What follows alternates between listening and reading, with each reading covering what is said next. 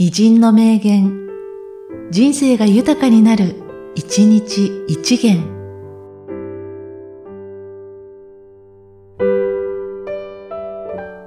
8月1日、宮本常一。人の見残したものを見るようにせよ。その中にいつも大事なものがあるはずだ。焦ることはない。自分の選んだ道をかり歩いていくことだ。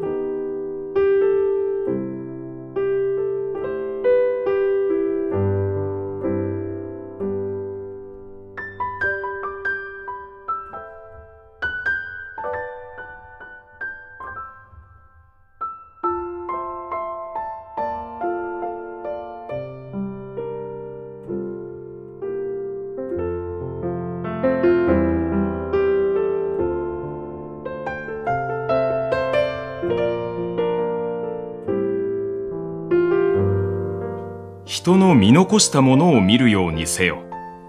その中にいつも大事なものがあるはずだ。焦ることはない。自分の選んだ道をしっかり歩いていくことだ。